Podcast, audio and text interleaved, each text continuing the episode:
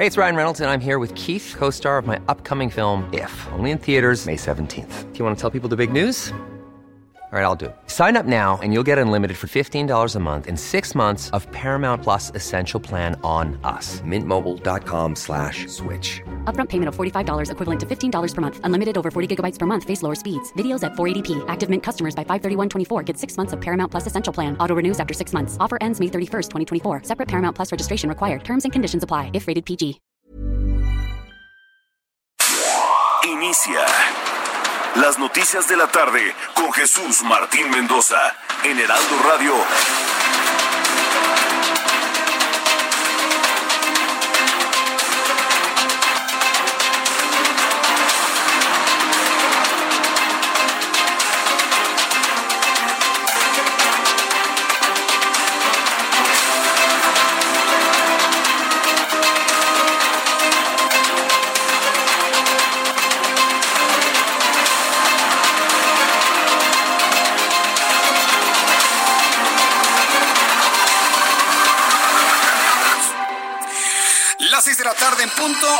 Centro de la República Mexicana. Bienvenidos, muy buenas tardes. Iniciamos el Heraldo Radio de esta tarde del lunes 15 de junio. Quincena, hemos llegado a la mitad del mes de junio y parece que ya recordamos cuando apenas empezaba el mes. Hoy es 15 de junio del año 2020. Súbale el volumen a su radio. Le saluda Jesús Martín Mendoza con una gran cantidad de información importante generada el día de hoy. En primer lugar, en este resumen de noticias, le informo que el PRD presentó este lunes una queja ante el Instituto Nacional Electoral contra el Movimiento de Regeneración Nacional por mal uso de los recursos públicos que se le otorgaron a los gastos ordinarios permanentes. Y es que inclusive dentro del mismo Morena están tratando de encontrar la responsabilidad en su momento de Jacob Polewski por haberse gastado casi mil millones de pesos en inmuebles para Morena. Bueno, pues se sube en ese carro el Partido Acción Nacional y también la denuncian al partido en general, pero por supuesto el asunto va dirigido a Jacob Polewski. Le voy a tener todos los detalles más adelante aquí en el Heraldo Radio. También le informaré que el coordinador de Morena en el Senado de la República, Ricardo Monreal, personaje de la noticia sin duda alguna, indicó que buscará que el próximo lunes se realice una sesión de la Comisión Permanente de manera presencial para después convocar un periodo extraordinario entre el 23 y 24 de junio. Ya, aclaró que se va a inaugurar, eh, bueno, sería del 24 al 26 de junio con el objeto de analizar el acuerdo comercial de libre comercio.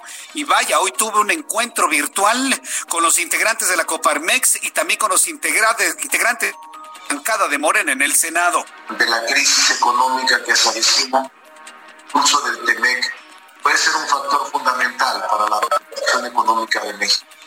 El proceso de negociación del TEMEC, el Senado de la República, tuvo un papel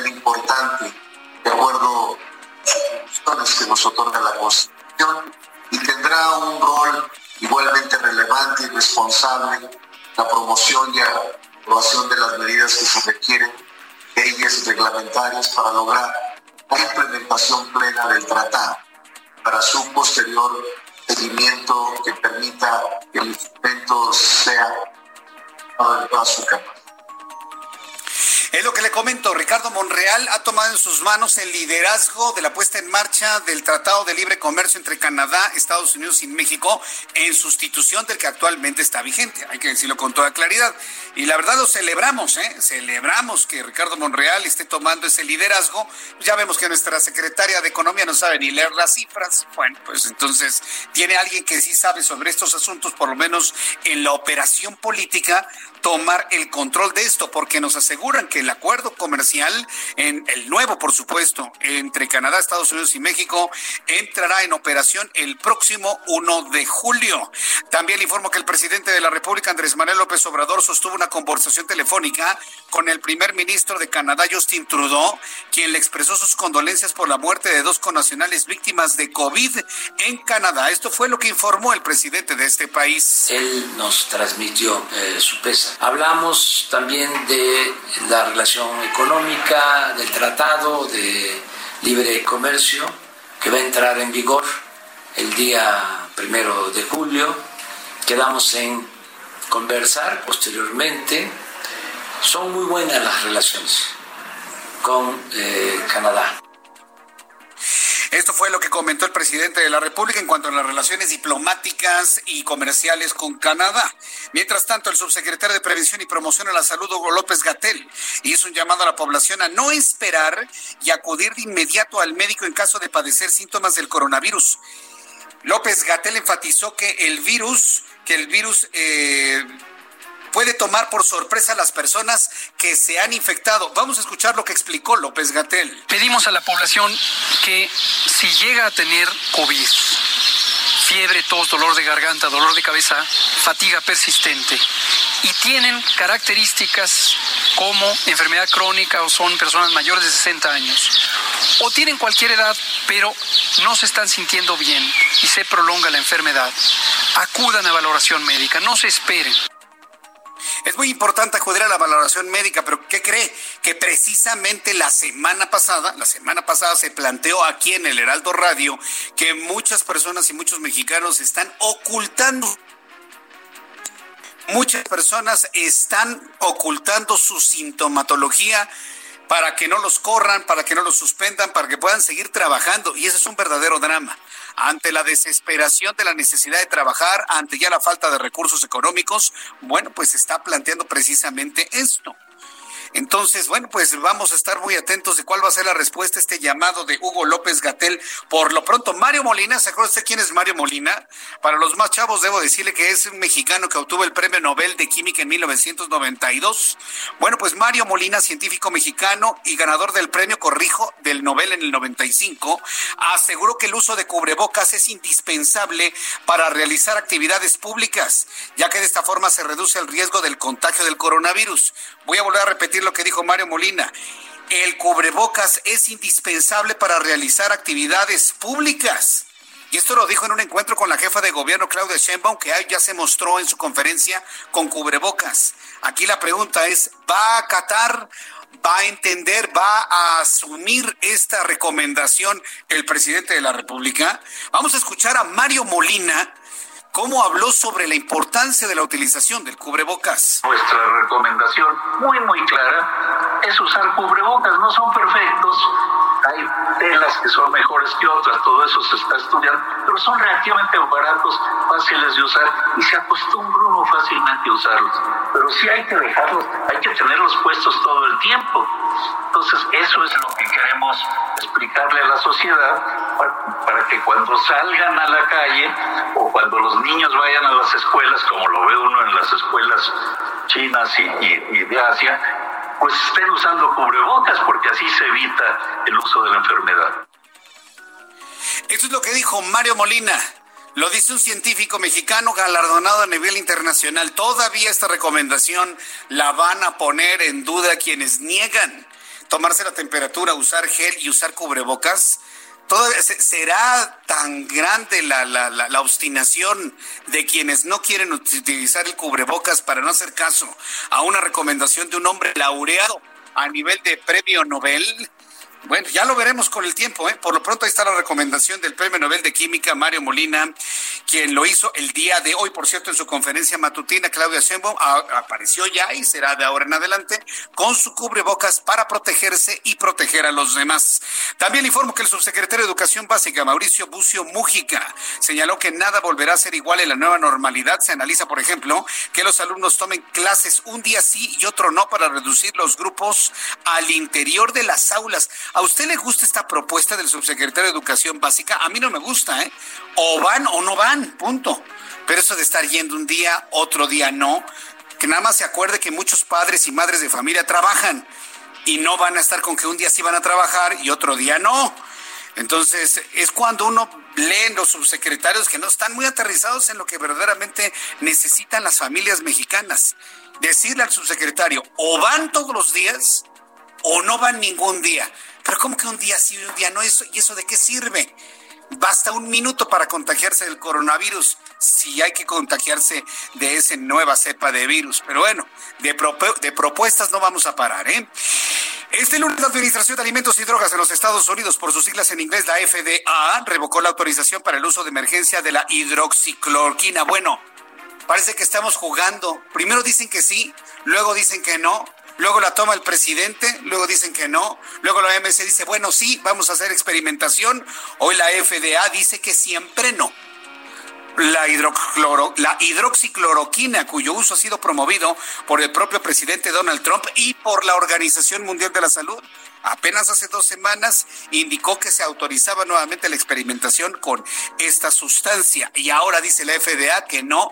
Pónganse de acuerdo, señores. Y más de un centenar de nuevos casos de coronavirus fueron confirmados en Beijing, informó la Organización Mundial de la Salud. Debido a lo anterior, las autoridades del gigante asiático iniciaron un nuevo confinamiento en diversos barrios de la ciudad. Otra vez, algunas zonas de China se van al encierro porque les volvió a brotar el coronavirus. A ver, países de Latinoamérica, mírense en ese espejo, ¿eh? Yo nomás les digo, mírense en ese espejo. No es un mal deseo, pero está ocurriendo. Ya ocurrió en China, en su momento ocurrió en España, también ocurrió en Francia. Momentos en los que crece el contagio de COVID-19 en algunas regiones. En más internacionales, Cristalina Georgieva, directora del Fondo Monetario Internacional, solicitó a los países miembros continuar gastando tanto como sea posible para que las economías puedan resistir la crisis provocada por el COVID-19. El llamado del Fondo Monetario Internacional es a potenciar el mercado interno, al consumo interno que compre usted cosas. Y bueno, pues este mensaje va pues generalizado a todo el mundo en donde se pueda hacer. A seis de la tarde con 10 minutos hora del centro de la República Mexicana, escucha usted el Heraldo Radio. Estamos transmitiendo a toda la República Mexicana y vamos con nuestros compañeros corresponsales en el país. Carlos Juárez es nuestro corresponsal en Tamaulipas. ¿Qué nos actualizas, Carlos? Adelante. Hola, ¿qué tal Jesús Martín? Un gusto saludarte a ti y a todo tu territorio. Te comento que eh, durante el día de hoy eh, un grupo de elementos de la Secretaría de Defensa Nacional aquí en Tampico realizó un recorrido por las zonas aledañas al Hospital Militar Regional de esta ciudad, en donde repartieron insumos para la protección contra el coronavirus, principalmente cubrebocas, así como también eh, guantes y repartieron gel antibacterial a unas dos mil personas. Estas acciones forman parte del plan DN3E y tienen como intención concientizar a la población de que no acata las medidas higiénicas. Y es que Jesús, te comento que la población de Tampico, Altamira, pues ha sido renuente en el uso de cubrebocas pese a que esta región es el epicentro del coronavirus en la entidad Tamaulipeca, con un total de 1.071 casos positivos de los 3.448 que se han registrado durante este año. Te comento antes de terminar que Matamoros es otro municipio que tiene eh, demasiados casos de coronavirus con 708, le sigue Reynosa con 606, después la ciudad, ciudad Victoria con 372 y Ladero con 362 casos de COVID-19 en esta situación. Pese a todo esto, eh, la gente sigue sin eh, utilizar los cubrebocas en Tamaulipas, la gran parte de ellos. Correcto, gracias por la información, Carlos Suárez. Estaremos al pendiente de la información. Muy buenas tardes. Hasta luego, que te veo bien. Carlos Juárez, allá en Tamaulipas, y Mayeli Mariscal está en el estado de Jalisco. Adelante, Mayeli. Hola, ¿qué tal? Muy buenas tardes. Buenas tardes al auditorio. Pues a partir de este lunes comenzó la fase de responsabilidad individual que decretó el gobernador Enrique Alfaro Ramírez, en donde pues prácticamente cada individuo, cada familia eh, tendrá que hacerse responsable de las medidas sanitarias que aplique. El día de hoy ya abrieron sus puertas gimnasios, eh, algunos clubes deportivos, así como en Puerto Vallarta también se reactivó eh, la zona hotelera con una ocupación de 25%, es lo que tienen que respetar los hoteles, además de que en las áreas comunes contar con los protocolos sanitarios y estar vigilando que la gente eh, cumpla también con sobre todo la sana distancia en las playas en donde serán vigilados por parte del personal del propio hotel y en el caso de las playas públicas, pues tendrá que ser el municipio, en este caso de Puerto Vallarta. Comentar también que, bueno, hace apenas unas horas respecto al caso de dos personas, bueno, tres personas que se encontraban desaparecidas en el municipio de Chapala fueron reportadas desde el pasado día 10 de junio, ya fueron localizadas apenas hace eh, unos, unas horas eh, la Fiscalía Especializada de Personas Desaparecidas informó que ya fueron localizadas y no solamente estas tres personas, sino que en total ocho personas se encontraban privadas de su libertad en una finca justamente en el municipio de Chapala. Y eh, se encuentran las personas bien de salud, es toda la información que se reporta. Y eh, pues estaremos también muy al pendiente de las investigaciones para saber, porque cuando menos el caso de dos artistas, Gris y Adán, eh, presuntamente fueron eh, pues interceptados por un grupo armado quienes los privaron de su libertad el pasado 9 de junio. Habrá que ver qué es lo que determinan las autoridades de acuerdo a sus investigaciones. Muy bien, Mayeli, estaremos en contacto. Muchas gracias, Mayeli. Hasta luego, buenas tardes. Y desde Jalisco nos vamos directamente hasta Quintana Roo, específicamente en Cancún. Mauricio Conde, nuestro corresponsal. Adelante, Mauricio. Muy buenas tardes. Para informarte que a siete días de que entró en operación el 25% de la infraestructura hotelera de Cancún, el día de hoy reiniciaron la actividad de 68 tianguis ambulantes de la ciudad con un estricto respeto del respeto de las medidas higiénicas y de prevención al coronavirus que ocasiona la pandemia del COVID-19. De esta forma, a partir de hoy, el 30% de los mercados sobre ruedas de Cancún entraron nuevamente en funciones, mientras que las autoridades de los tres órdenes de gobierno se mantienen vigilantes del cumplimiento de los protocolos a través de, de los operativos en el área urbana del principal destino turístico del país. Con ello se busca avanzar en forma gradual, ordenada y responsable. Y al respecto, la presidenta municipal de Benito Juárez, cuya cabecera es Cancún, Mara Lezama, destacó que trabajando unidos, gobierno y sociedad, es posible lo que se logre levantar más rápido la economía local. Informó que además de haberse reunido con los tianguistas para esta reactivación económica, también lo, hará en la tarde de hoy con el sector hotelero y restaurantero, además de que esta semana sostendrá encuentros con otros representantes de diversos sectores productivos locales para que esta recuperación sea gradual y responsable. Al día de hoy, la estadística de la pandemia en Quintana Roo nos informa que suman 472 las defunciones por el COVID-19 tenemos la cantidad de 442 personas infectadas, quienes permanecen en aislamiento social desde sus domicilios, y 139 personas más tuvieron que ser hospitalizadas ante la gravedad de sus afectaciones. Desde que inició la pandemia en Quintana Roo, acumula 2.512 casos positivos. Es la información que tenemos desde Cancún. Gracias, Mauricio Conde. Para servirte. Hasta luego, que te vaya muy bien. Son en este momento ya las 6 de la tarde con 16 minutos hora del centro de la República Mexicana.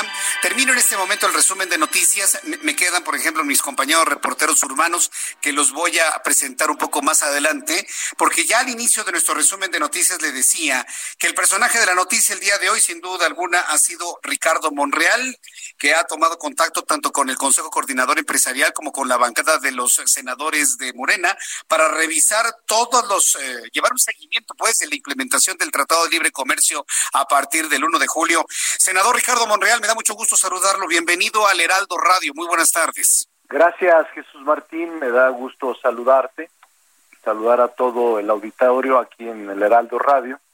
En efecto, hoy eh, tuvimos mucha actividad, todavía nos quedan algunas reuniones bilaterales con grupos parlamentarios para intentar construir este periodo extraordinario y ahí discutir estas leyes que hacen falta, aprobar estas leyes que hacen falta para poder iniciar el TEMEC y iniciarlo en igualdad de circunstancias, sin desventajas y sin ordenamientos jurídicos que resulten obsoletos a la puesta en vigor, en vigencia de este importante tratado comercial entre México, Estados Unidos y Canadá.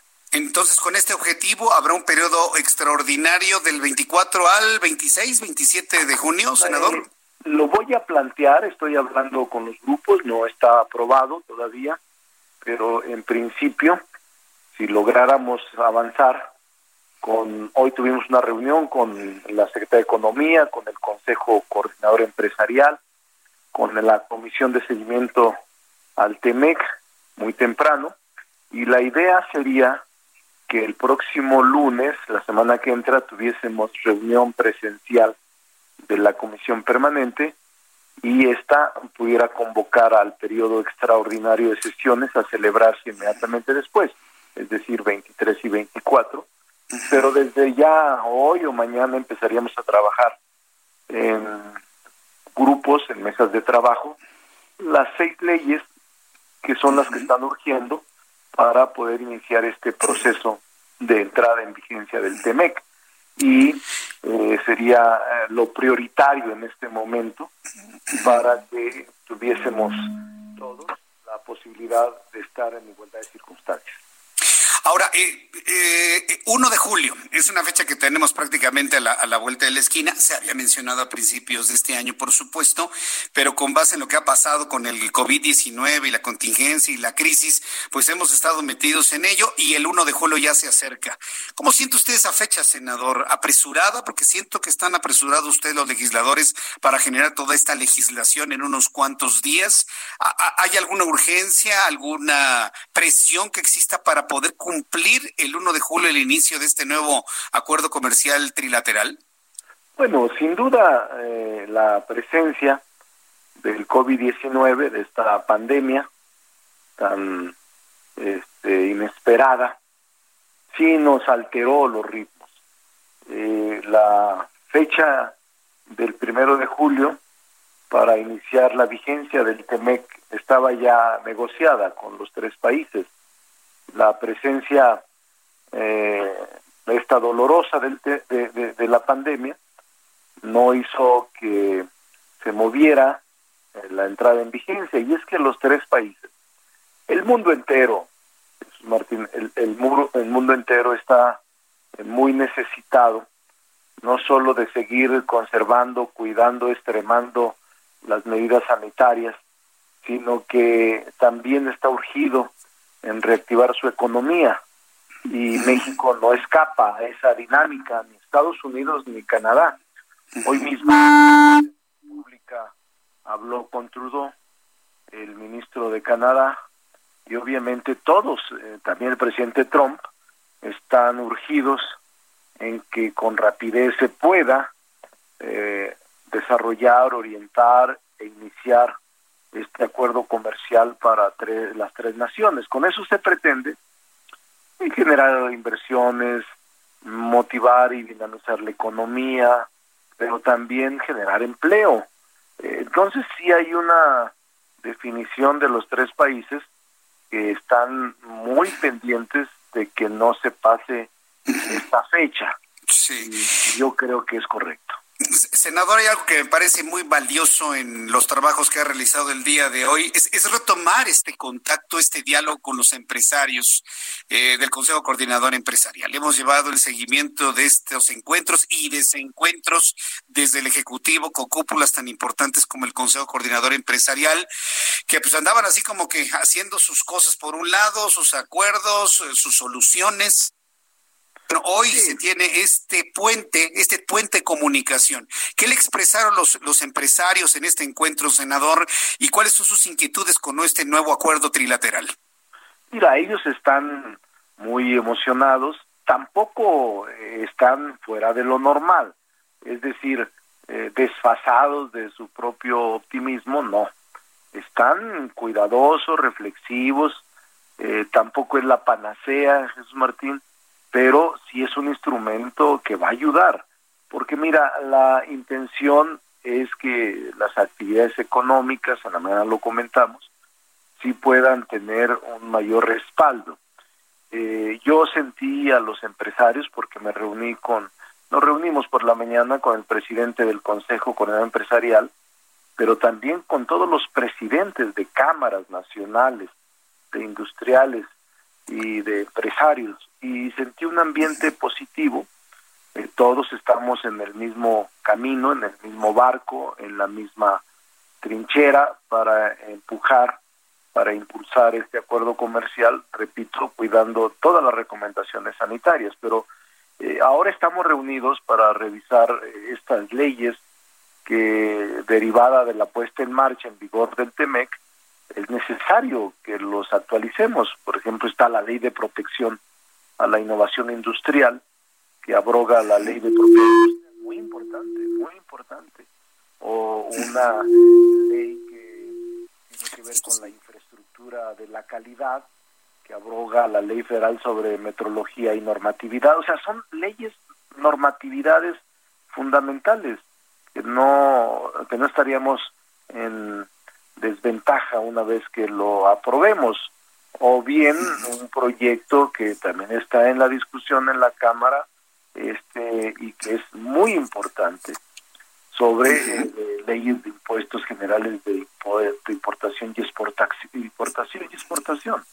o las reformas a la Ley Federal de Derechos de Autor, o eh, la reforma al Código Penal en materia de eh, grabación no autorizada de obras cinematográficas para fortalecer el cine nacional los cines nacionales, o la propia Ley Federal de, de Variedad Vegetal, que tiene que ver mucho con el campo mexicano y con el campo de cada país. Es decir, Muy bien. Martín, son leyes fundamentales que aquí no tiene que ver ningún partido ni posición política, es, el país.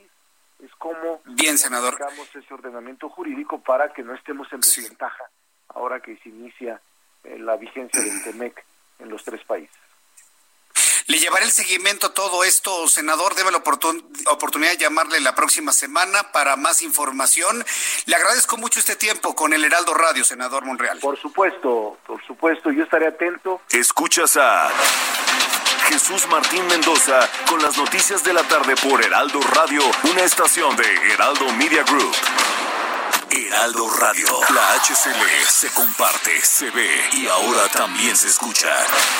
Escucha las noticias de la tarde con Jesús Martín Mendoza. Regresamos. Así es, ¿qué tal? ¿Cómo están? Bueno, pues muchísimas gracias por seguirnos sintonizando y vamos a hablar en este instante, a esta hora, esta tarde de lunes, de un kit de protección que incluye, bueno, escuchen, ¿eh? no les voy a decir porque Adri Rivera Melo ya está lista para decirnos este dato y sobre todo también para darnos una información importante que debemos tomar en cuenta. Adelante, Adri, ¿cómo estás? Así es, mi querida Moni, amigos. Bueno, primero que nada les comparto que México, con 130 mil contagios y cerca de 16 mil muertes, es actualmente el séptimo país que más casos diarios reporta y el tercero en fallecimientos por jornada. Situación realmente difícil. Esto lo advierte la Organización Mundial de la Salud. Es por, es por eso que debemos seguir protegiéndonos utilizando productos de calidad, productos fabricados con tecnología de punta y no caseros, no, no, no, de uso domésticos. Los profesionales de la salud eh, que están en contacto directo con pacientes graves utilizan máscara hospitalar fabricada con una mica especial, con un diseño ergonómico que protege íntegramente nuestro rostro. Y para una protección más completa utilizan junto con la máscara un cubrebocas tipo NV95 que tiene la ventaja de ser lavable y, reutilizable. Así es. Y el día de hoy tengo una promoción que les va a interesar mucho porque si llaman en este momento al 800 230 mil en la compra de dos máscaras hospitalar y dos cubrebocas NV95 reciben de regalo otras dos máscaras hospitalar y otros dos cubrebocas NV95. Son un total de cuatro máscaras y cuatro cubrebocas. El doble. El doble, exacto. Si llaman ahora les vamos a regalar también cuatro escudos faciales. Son 12 piezas en total a un precio increíble para que se protejan y para que estén tranquilos. Y también los queremos invitar, Moni, a que entren a hospitalar.mx para que conozcan otros productos y otras ofertas y reciban 12 piezas al precio de cuatro. Excelente, yo quiero marcar al 800 230 mil. A marcar amigos igual que nosotras. Gracias, Gracias. Adri. Hasta el ratito, continuamos.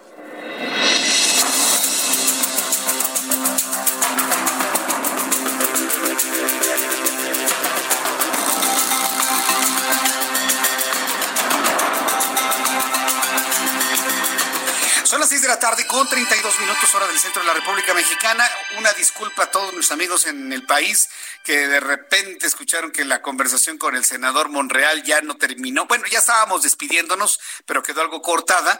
Es precisamente nuestro sistema de comercialización automático, muy eficiente por cierto, donde los últimos cuatro segunditos, pero mire, ya en la próxima charla ya le calculo bien para que no se escuche de esa manera. Muy interesante lo que ha planteado el senador Monreal. Vamos a estar muy atentos de toda esta semana lo que se está haciendo en el Senado de la República en cuanto a la redacción de los textos que se van a discutir precisamente en ese extraordinario que habrá de acordarse para la próxima semana. No hay más tiempo. Entonces ya en este momento entra en un trabajo y un proceso de cabildeo todos los senadores para saber cuántos días, exactamente cuándo, a qué van a empezar el, eh, el, periodo extraordinario de sesiones para aprobar las leyes que deben dar soporte y sustento a la entrada en vigor del Tratado Comercial entre Canadá, Estados Unidos y México. Saludo con mucho gusto esta tarde Israel Lorenzana. Mi querido Israel, ¿dónde te ubicas? Adelante, Israel. Jesús Martín, muchísimas gracias. Pues nosotros continuamos trabajando. Por supuesto, estamos ubicados sobre la zona de la raza e insurgentes. Aquí fíjate que ya se nota un incremento importante en materia vehicular, Jesús Martín. Para nuestros amigos van con dirección hacia la zona de Indios Verdes, carriles centrales con contratiempos. Hay que recomendar como alternativa utilizar Eduardo Molino, también la calzada de Guadalupe, la cual, aunque distante, es la mejor opción para nuestros amigos que se incorporan al perímetro de la alcaldía Gustavo Amadero. El sentido opuesto a través de insurgentes sin ningún problema. Los se podrán desplazar a buena velocidad, por lo menos en el tramo que comprende la zona de Indios Verdes, La Raza, y más adelante hacia la zona del Eje 2 Norte en su tramo Eulalia Guzmán. Jesús Martín, la información que te tengo. Muchas gracias por la información, Israel Lorenzana. Daniel Magaña, ¿dónde te ubicas? Adelante, Daniel. ¿Qué tal, Jesús Martín? Muy buenas tardes. En este momento pues, nos ubican aquí afuera de la estación del metro Fray Servando, la zona de Congreso de la Unión y la avenida Fray Servando.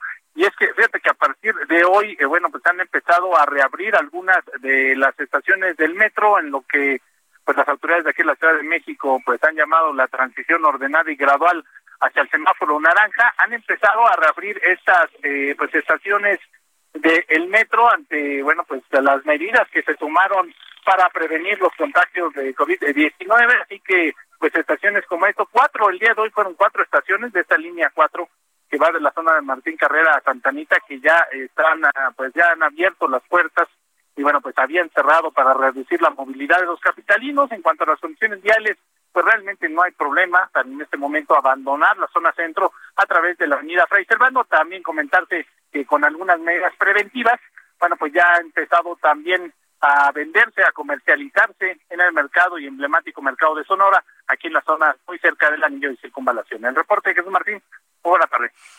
Gracias, que te vaya muy bien, muy buenas tardes. Son las seis de la tarde con 35 minutos, así nuestros compañeros reporteros están eh, informándonos todo lo que ocurre y iremos también a la República Mexicana con noticias de los estados.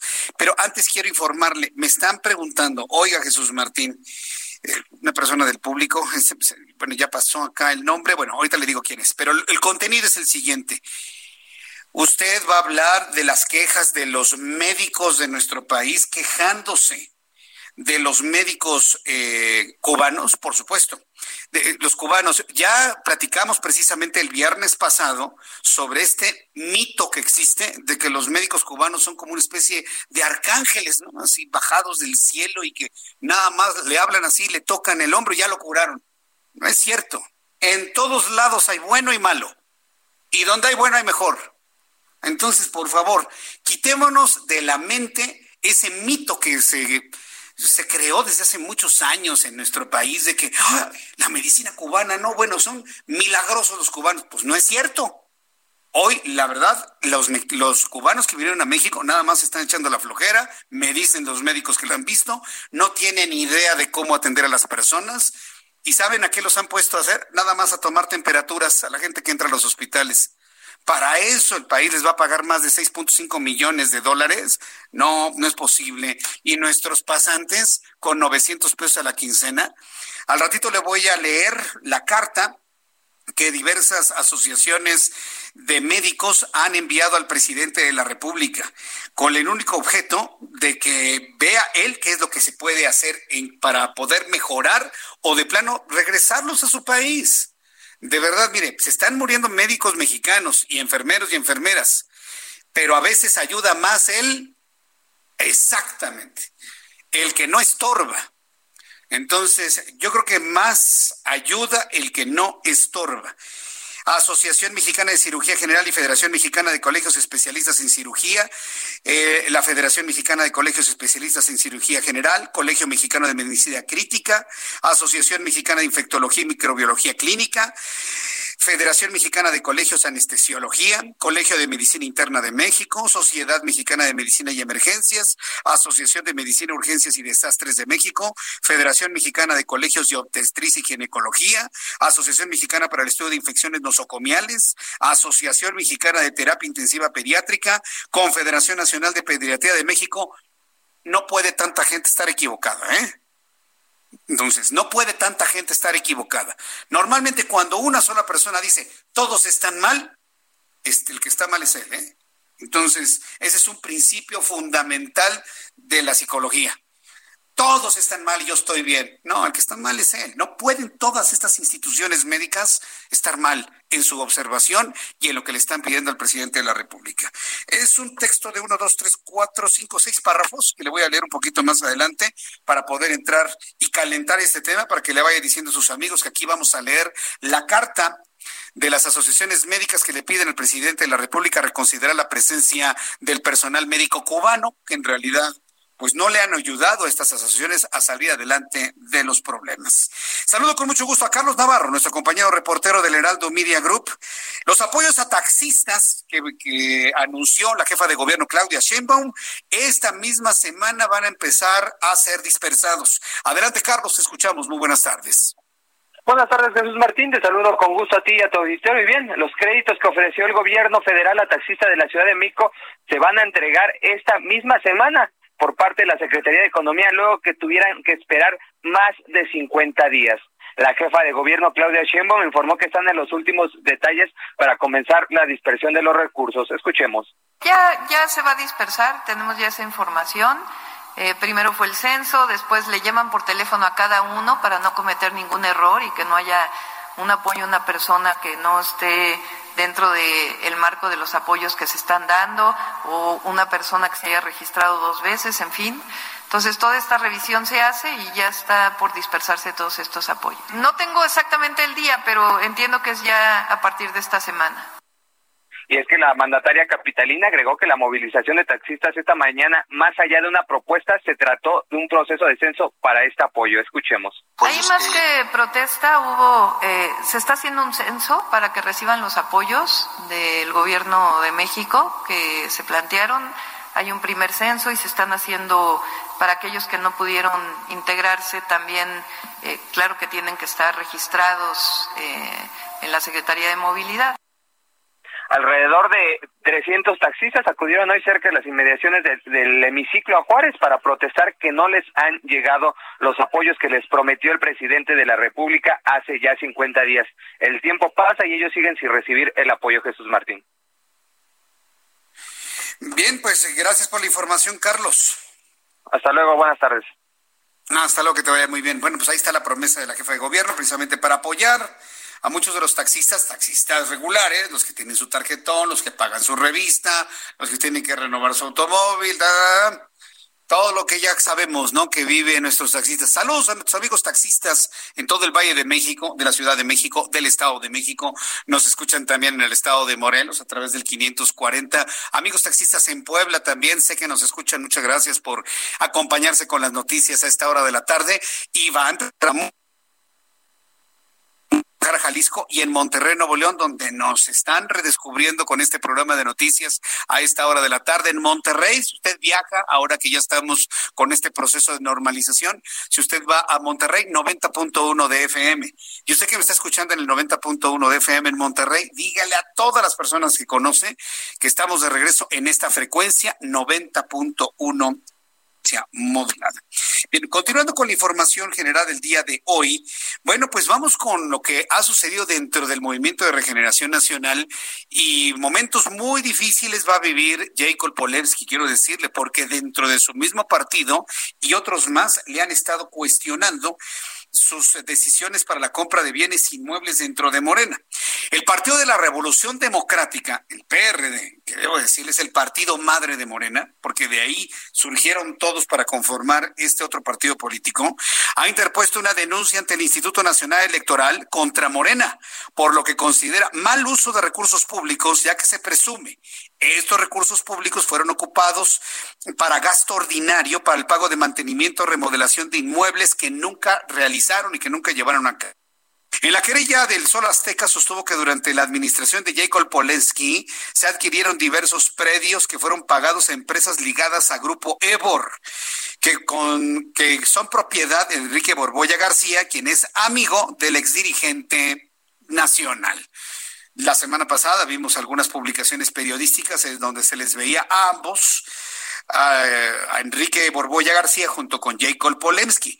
Asimismo, denuncia que Polensky realizó en 2019 los pagos sin autorización del Comité Ejecutivo Nacional a dicha compañía. Según el PRD, la ex lideresa morenista ordenó a la Secretaría de Finanzas de su partido transferir nada más y nada menos que 395 millones de pesos a la firma por trabajos inexistentes. Y si a esto se le suma la investigación que ha promovido el propio Alfonso Ramírez Cuellar para saber qué pasó con casi 900 millones de pesos en la adquisición de bienes inmuebles, tiempos muy difíciles para Jacob Polemski. Y todo esto sucede dentro del partido. Aunque la denuncia de los servicios viene del PRD, se viene a sumar a una lucha intestina en el movimiento de regeneración nacional. En otro de los asuntos ocurridos el día de hoy, el presidente de la República, Andrés Manuel López Obrador, que por cierto está de gira, y ya lo dijo desde la semana pasada, me voy toda la semana, como ven. Y toda la gente que lo acompaña ya sin cubrebocas para que no se vea él discordante en las fotografías. Es increíble. En lugar de que él se coloque un cubrebocas, su gente le pide a todos los demás, ¿podría quitarse su cubrebocas, por favor, para la fotografía con el presidente? No puede ser. Desde Perote, Veracruz, el presidente de la República, Andrés Manuel López Obrador, sostuvo una conversación telefónica con el primer ministro de Canadá, Justin Trudeau, acompañado por el canciller Marcelo Ebrard. López Obrador dijo mediante un video que la charla duró poco más de media hora y que Trudeau le expresó su pésame a los mexicanos por la pérdida de dos conciudadanos que fallecieron debido al COVID-19 en Canadá. Además, el presidente de México agregó que hablaron sobre la relación económica entre ambos países, la entrada en vigor del Tratado de Libre Comercio, de la cual ya platicamos con Ricardo Monreal, el próximo 1 de julio. Esto fue lo que comentó en este video, que ya es muy viral, por esa y otras razones en las redes sociales. Él nos transmitió eh, su pesa. Hablamos también de la relación económica, del tratado de libre comercio que va a entrar en vigor el día primero de julio. Quedamos en conversar posteriormente. Son muy buenas las relaciones con eh, Canadá. Yo creo que eh, es de las mejores relaciones que tenemos en términos de amistad, en términos comerciales, en términos económicos. Eh, muy gentil, muy agradable, muy respetuoso el primer ministro de Canadá. Eso fue lo que dijo, eso fue lo que comentó el presidente de la República. Eh, eh, Andrés Manuel López Obrador. Verdaderamente sorprendente el mensaje que ha estado comentando sobre esta relación. Es que es lógico, mire, la relación de México con Canadá es muy buena. Ahora con Justin Trudeau. Con anteriores primeros ministros no era tan buena, pero es buena porque Justin Trudeau es un político muy maleable, no maleable, es déjeme encontrar el término o, la definición de un Justin Trudeau. E, e, es, un hombre con una facilidad de comunicación total. Y, es un hombre que sabe perfectamente bien que hay que estar bien con Dios y con el diablo. Entonces, Justin Trudeau facilita mucho la comunicación y la relación entre gobiernos, entre el de México y el de Canadá, definitivamente. Entonces, esa es una de las eh, razones por las cuales pues, López Obrador habla de una extraordinaria relación con Canadá. Imagínense, Justin Trudeau le habló al presidente. Oiga, presidente, pues lamento que dos mexicanos hayan muerto acá en Canadá. Para eso fue. Imagínense qué atención. Imagínense qué, qué atención. Bueno, eso se convirtió en noticia.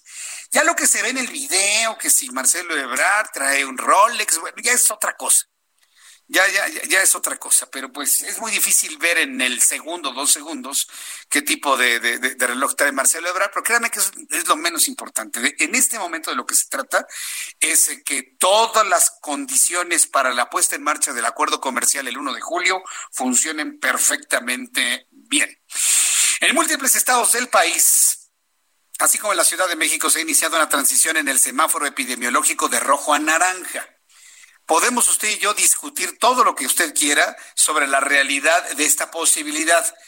Lo que único que me queda claro es que ya no tiene vuelta, vuelta atrás. ¿eh?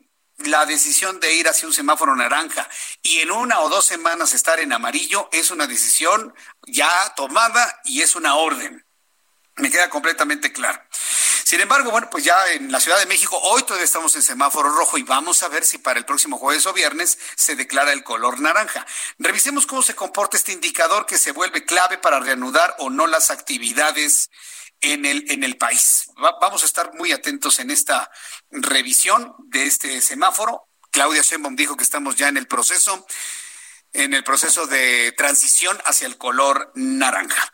Otro de los asuntos importantes, Hugo López Gatel llama a no esperar para ir al médico ante el COVID-19. Mire, esto, esto que acaba de comentar Hugo López Gatel, mm, estoy casi seguro que es una respuesta, es una reflexión generada en el Heraldo y generada precisamente en este programa de noticias en lo que platicaba con Andrea Merlo la semana pasada. Andrea Merlos nos reveló una realidad tremenda, ¿no? Y que ha llevado el seguimiento el Heraldo de México en sus diversas plataformas. El hecho de que muchos mexicanos están ocultando sus síntomas. Gente que tiene tos, gente que tiene temperatura. La temperatura es más difícil de ocultar ahora con los termómetros a distancia, pero que ocultan la tos, que ocultan el malestar, que se toman lo que sea necesario para salir adelante y evitar ir al médico evitar la noticia de que tienen COVID-19 y con esto, bueno, pues que los manden a descansar, que los corran de sus trabajos, es un fenómeno social dramático. Imagínense, hombres y mujeres que están ocultando su sintomatología. Fue planteado aquí en el Heraldo una investigación que nos platicó Andrea Merlos y ahora, mire, Hugo López Gatel está reaccionando a esto que se reveló aquí. Fue muy claro y muy concreto, muy puntual Hugo López Gatel en decirle a la sociedad, ¿sabe qué?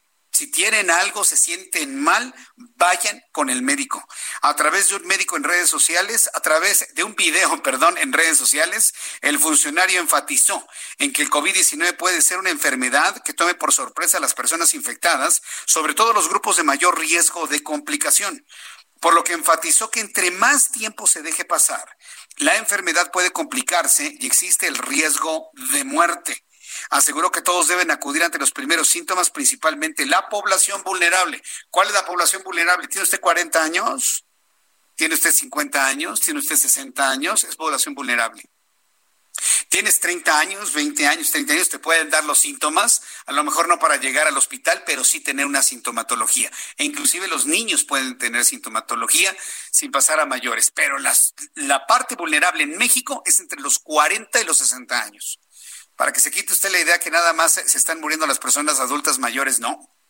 Personas de 40, 45, 42, 48 años, 53, 56 en México fallecen. Vamos a escuchar lo que dijo Hugo López Gatel. Pedimos a la población que si llega a tener COVID, fiebre, tos, dolor de garganta, dolor de cabeza, fatiga persistente y tienen características como enfermedad crónica o son personas mayores de 60 años o tienen cualquier edad, pero no se están sintiendo bien y se prolonga la enfermedad, acudan a valoración médica, no se esperen.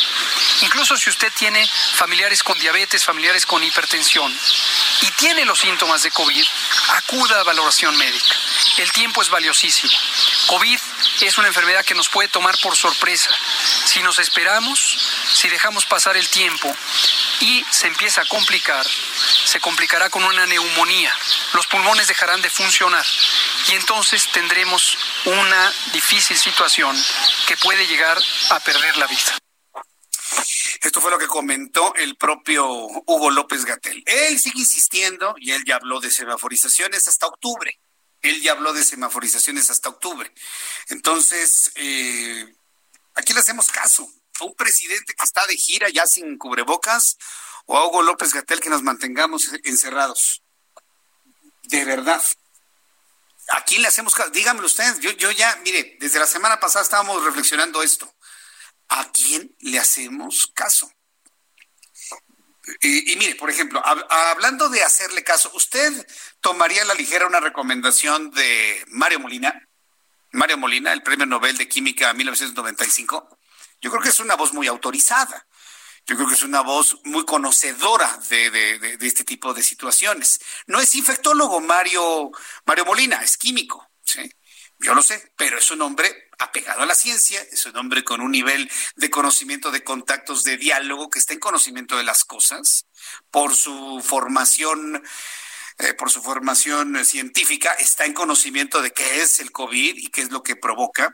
Bueno, pues Mario Molina recomienda a México y Andrés Manuel López Obrador usar el cubrebocas.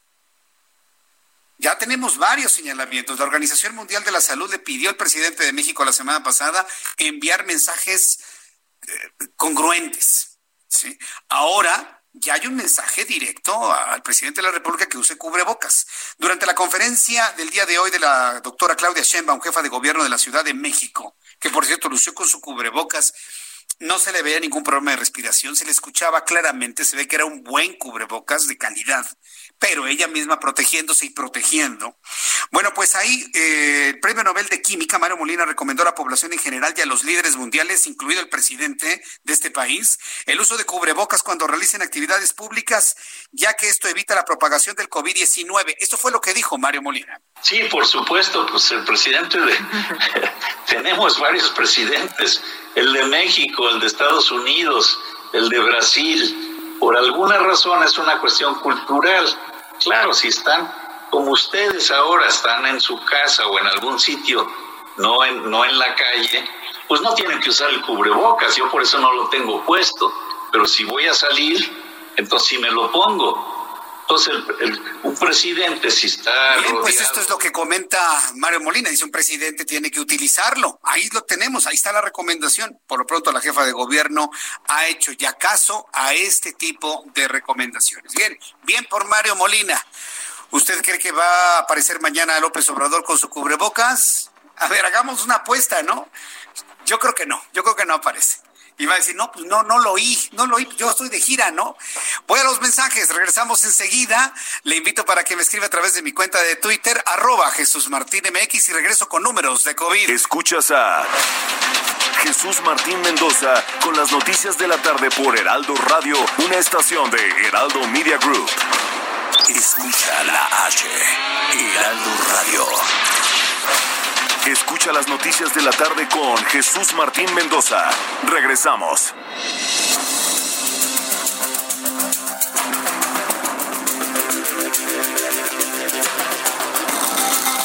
Son las 7 en punto, 19 horas en punto, hora del centro de la República Mexicana. Escucha usted el Heraldo Radio. Yo soy Jesús Martín Mendoza y le presento un resumen con las noticias más importantes.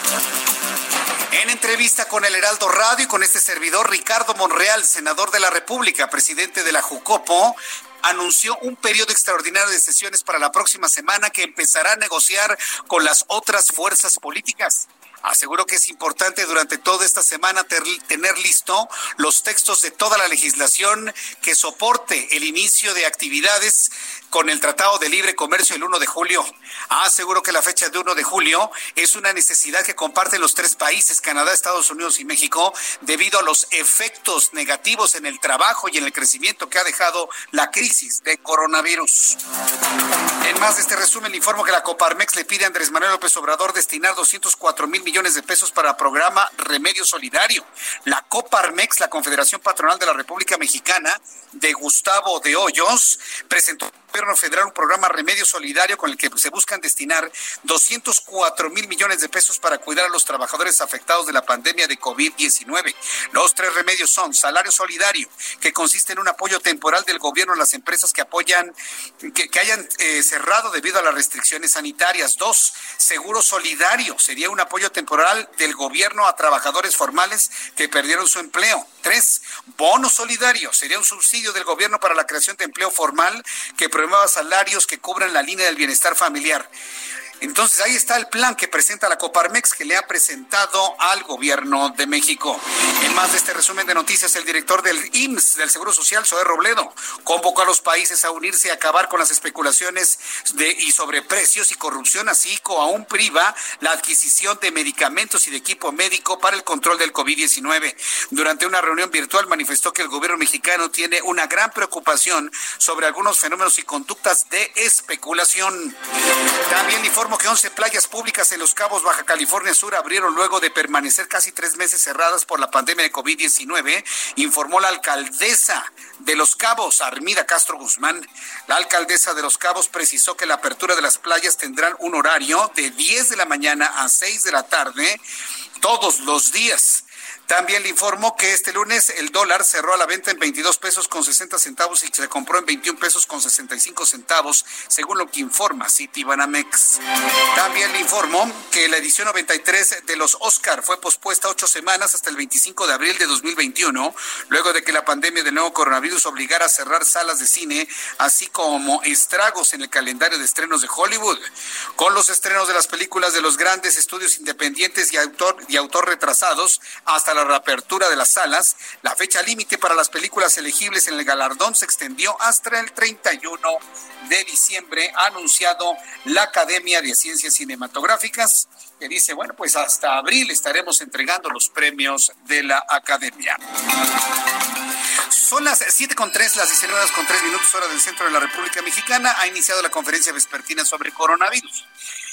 Están frente a los medios de comunicación y la opinión pública Hugo López Gatel, subsecretario de Prevención y Promoción a la Salud, y el director de Epidemiología, José Luis Alomía. José Luis Alomía, que bien, pues vaya, es un técnico que ha eh, informado de manera muy puntual las cosas, evidentemente obedeciendo lo que le han instruido. Eh, se ha ganado eh, un buen lugar dentro de la Secretaría de Salud y dentro de la opinión pública como un hombre muy, muy serio, muy formal en cuanto a lo que tiene que hacer y decir aunque a veces no nos guste que pase de largo el número de personas fallecidas como si no importara. Pero yo creo que José Luis Salomía es el siguiente en la caja de bateo, si me permite usted el término beisbolístico, es el siguiente que está esperando para entrar a la caja de bateo para ser el vocero oficial de la Secretaría de Salud y poder informar con un mayor nivel de credibilidad todo esto que ha sucedido con el coronavirus, aun cuando pues Hugo López Gatel insiste en que nos quedemos en casa, que llevemos sana distancia ¿Cómo vamos a creer eso si le está diciendo al presidente que se puede ir toda esta semana de gira? Entonces, dos discursos, dos líneas, dos opiniones que la verdad han estado eh, acabando con la credibilidad de todos los datos que se dan a conocer el día de hoy. Hace unos instantes José Luis Salomía presentó un mapa de la República Mexicana en donde se mantienen estas 15 entidades de la República, prácticamente medio país, con el color naranja ya, ya transitaron hacia el color naranja, mientras que otras entidades se mantienen en color rojo, incluida la Ciudad de México. Vamos a escuchar lo que en estos momentos está explicando José Luis Alomía, sobre todo en cuanto a los criterios que se tienen o lo que se puede hacer rojo, lo que se puede hacer en color naranja, y en unos instantes nos va a informar cómo se encuentra el mundo en cuanto a la cantidad de personas transmitidas por COVID-19. Vamos a escuchar. Peluquerías, barberías, estéticas en el nivel de riesgo máximo, que es el rojo, solamente servicios a domicilio.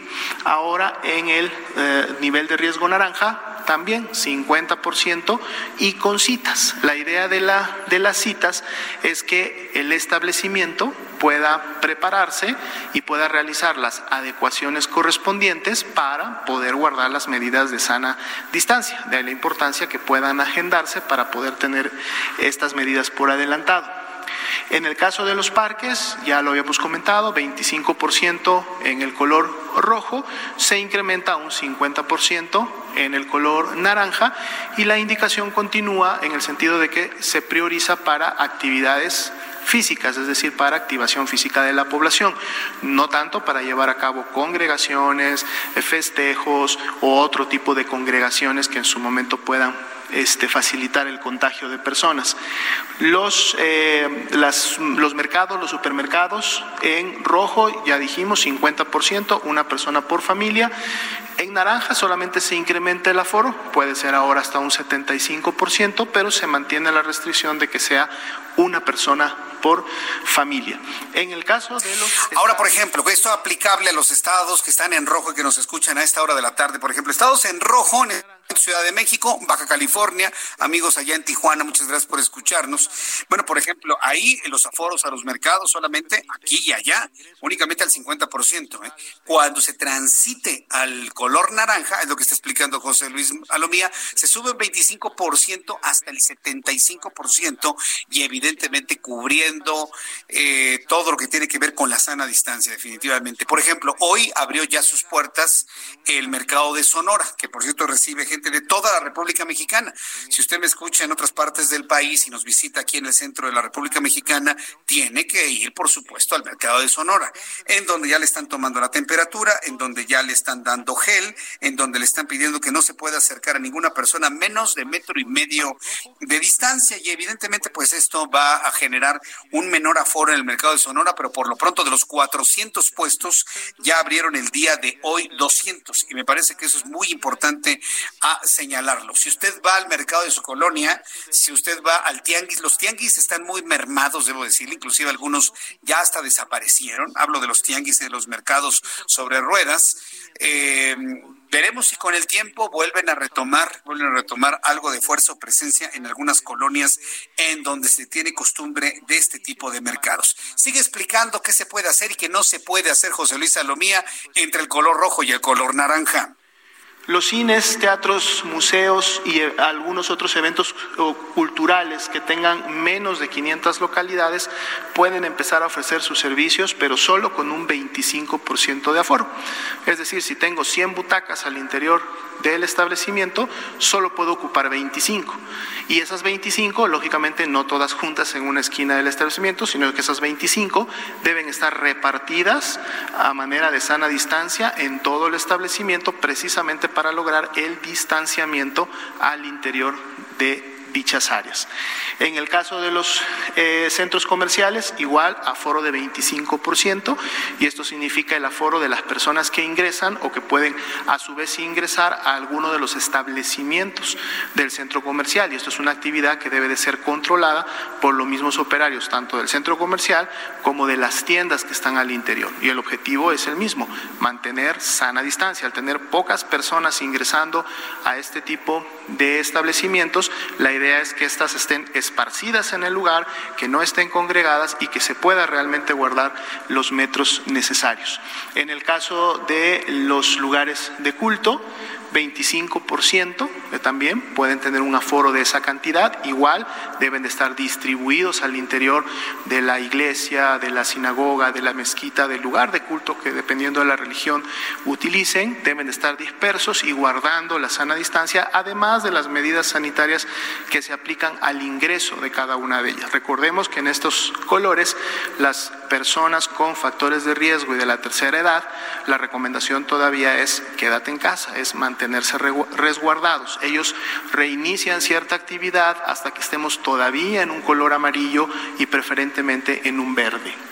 Los con, eh, todo lo que son congregaciones masivas como conciertos, congresos, etcétera, se mantienen todavía cerrados, ahí no hay cambios en los colores, así también como lo que son los bares y cantinas se mantienen todavía cerrados, ahí no hay diferencia al color rojo. Esto lo vamos a estar repasando toda la semana para que la población quede bien informada y sepa cómo cuidarse y prevenir del incremento de contagios. Veamos ahora sí la primera diapositiva del panorama donde tenemos la pandemia, cómo se ha estado comportando. Hoy día se redujo un índice porcentual, 1% de 23 que veníamos viendo prácticamente los últimos días, hoy está en 22, eso es muy poquito. Sin embargo, vemos cómo la región europea prácticamente ya se igualó en porcentaje a la del Mediterráneo Oriental, la región de las Américas mantiene por encima del 50%, la hemos estado viendo fluctuando entre un 55 y un 54 en las últimas. En esta gráfica que presenta José Luis Salomía nos muestra que, por ejemplo, el total de casos confirmados a nivel mundial es de 7.823.289 personas transmitidas con el coronavirus. El índice de letalidad es de 5.5% a nivel mundial y en esa columna de color eh, guinda es el número de contagiados en América. Los otros dos, los dos siguientes, es eh, Europa y el Mediterráneo. Vamos con los datos de México.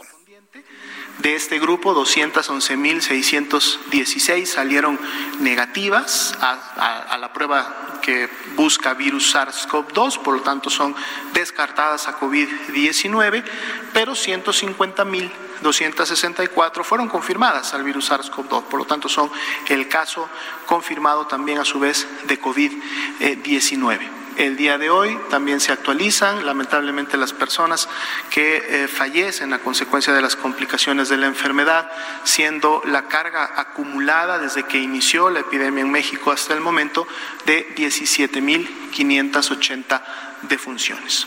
Veamos la siguiente diapositiva. Bien, pues eso es lo que comenta José Luis Salomía ya en los datos. Hoy se tardó bastante porque, bueno, pues eso ya hay una aclaración de qué se puede hacer y qué no se puede hacer en color rojo y en color naranja. Pero ya tenemos los datos para el día de hoy. Han eh, sido sumados 439 muertos más a la lista de personas fallecidas en México en 24 horas. Por lo tanto, la lista de muertos en México asciende a 17.580. 17.580 mexicanos han muerto por COVID-19. Se han sumado 439 personas más. Ayer había 17.141. En cuanto a personas con COVID-19, 150.264. Ayer había 146.838. En cuanto a casos activos, este sí es un dato interesante, sobre todo porque es la primera vez es la primera vez que se nota una disminución en casos eh, eh, en casos activos de este tamaño. Ayer había 22.398, hoy hay 20.392, prácticamente 2.000 personas menos. En cuanto a sospechosos, ayer había 52.636, hoy hay 53.217. Pero el dato es ese 439 y eso es lo que le comento. Me están diciendo personas a través de YouTube, no, Jesús Martín, esos datos están mal, eso no es cierto, son mucho más los muertos. ¿Qué le digo? Yo pensé que iba a ser por lo menos el doble, ¿eh? y no porque sea un mal deseo, sino por las realidades que se están viviendo en clínicas, hospitales de toda la República Mexicana. Me van a decir, me van a decir entonces que porque estamos regresando del domingo, pues hubo gente que no trabajó y no mandó la información.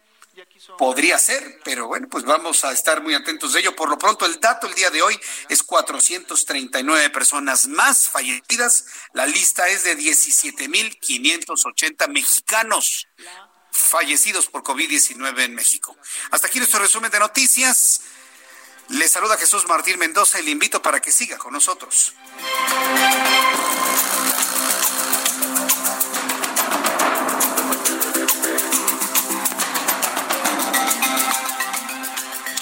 Ya son en este momento las 7.14, las 7.14 hora del centro de la República Mexicana.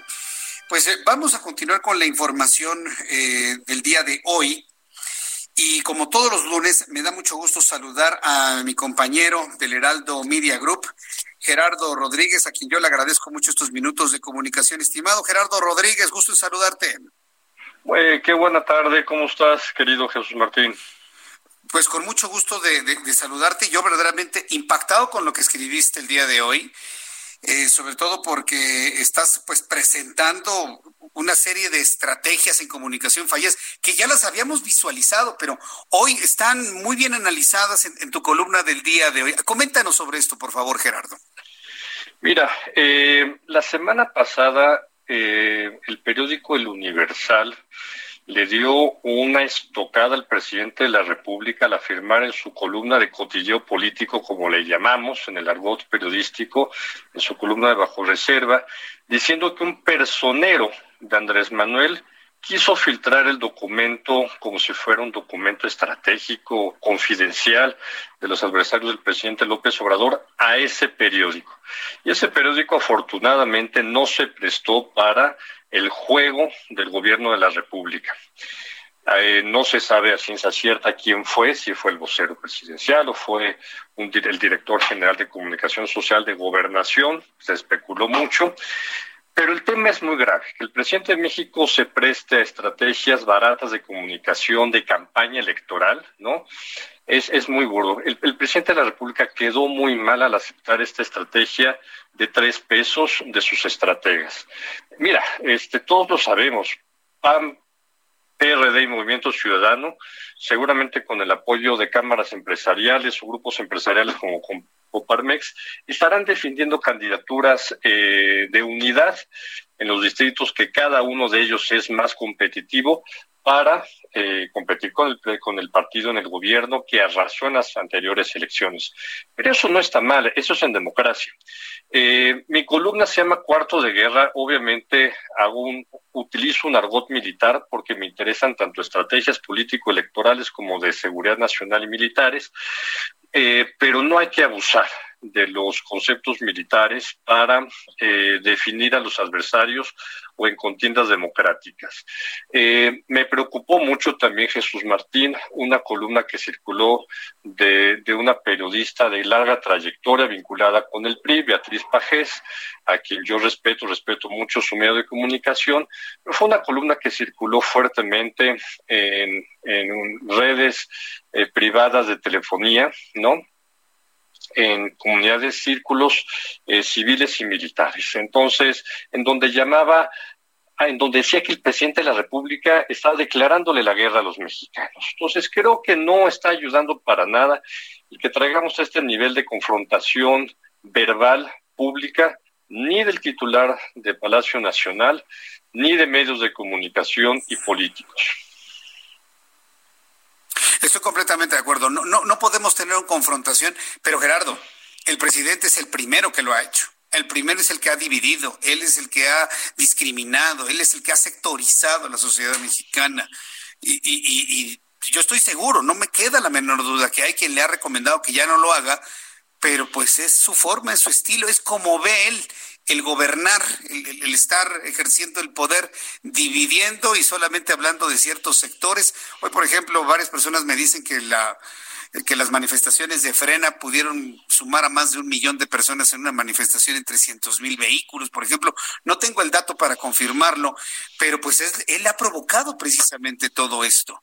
¿En qué momento eh, él entraría o podría, pudiese entrar en una situación de de conciencia de que él gobierna para todos los mexicanos y dejar este tipo de divisiones para evitar que se hagan estrategias de tres pesos, como tú lo comentaste, Gerardo.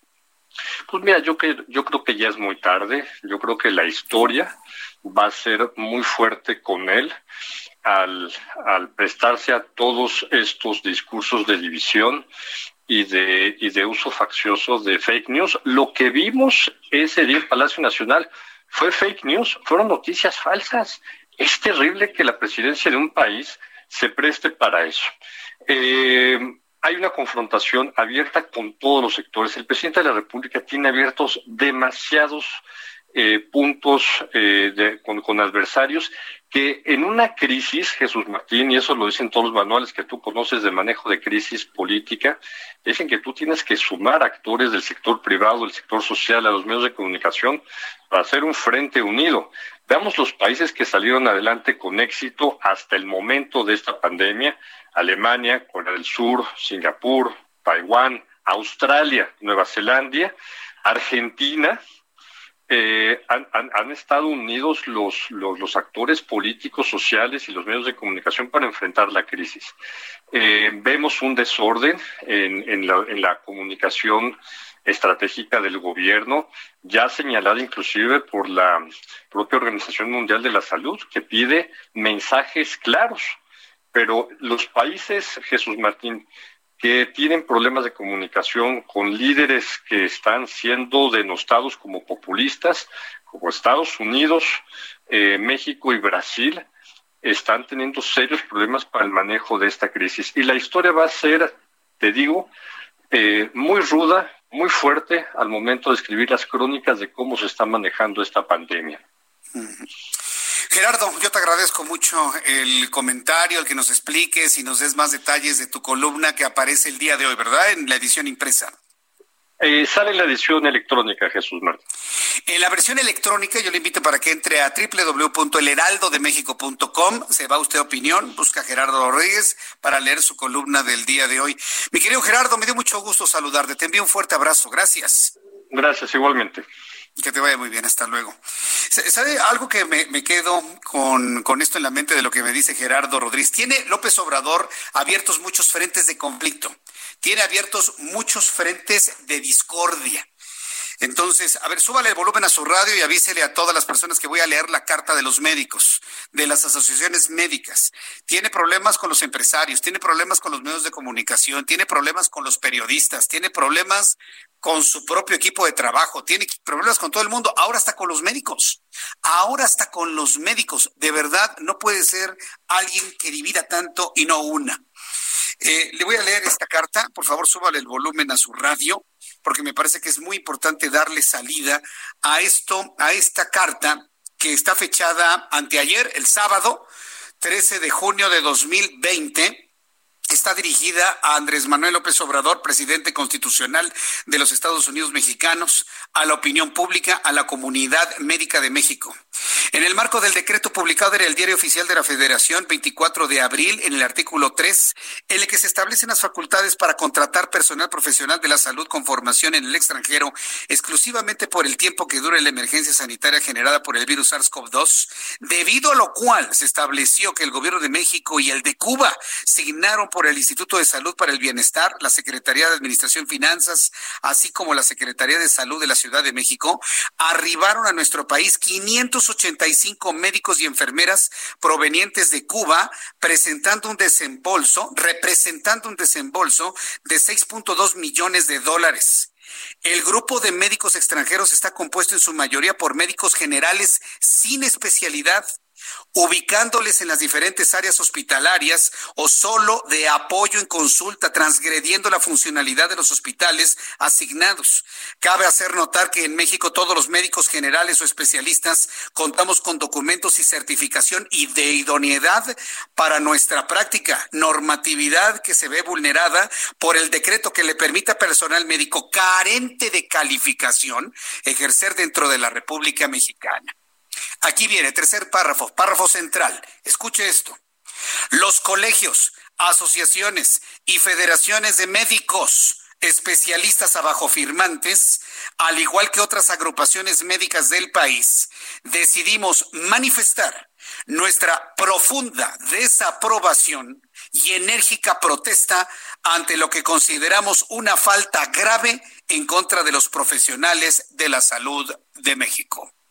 Voy a repetir este párrafo.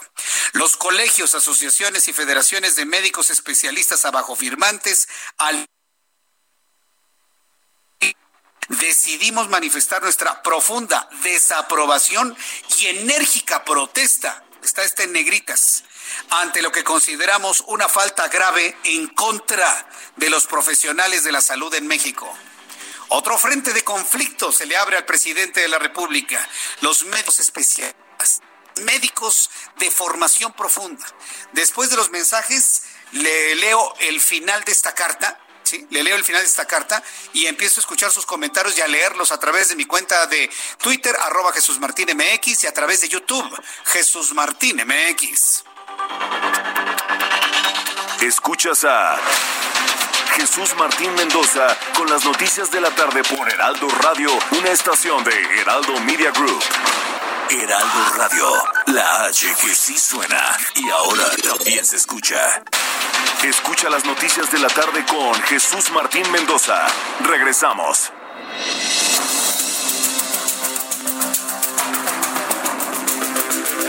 Son las siete y media, las siete y media hora del centro de la República Mexicana.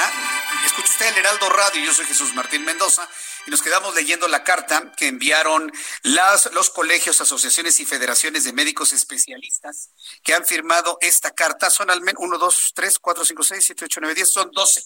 12 organizaciones, 12 instancias que han firmado esta carta.